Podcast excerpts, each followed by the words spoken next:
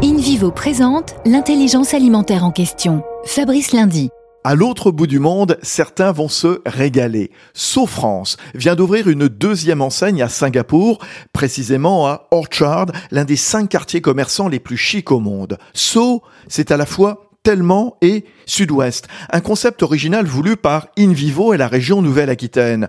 Sur plus de 500 mètres carrés, un millier de produits importés de France dans ce qui est à la fois bistrot, épicerie, bar à vin. La présence d'un autre France, trois ans après l'ouverture du premier n'est pas innocente. Singapour, ville au fort pouvoir d'achat et curieuse de découvrir des expériences culinaires, est une vitrine pour toute l'Asie du Sud-Est, gros relais de croissance à l'export pour l'agroalimentaire français. Allez, pour vous mettre l'eau à la bouche, à la carte de ce mois de décembre, escargot en persillade, foie gras poêlé, confit de canard et profiterole cannelé. Saut Sud-Ouest.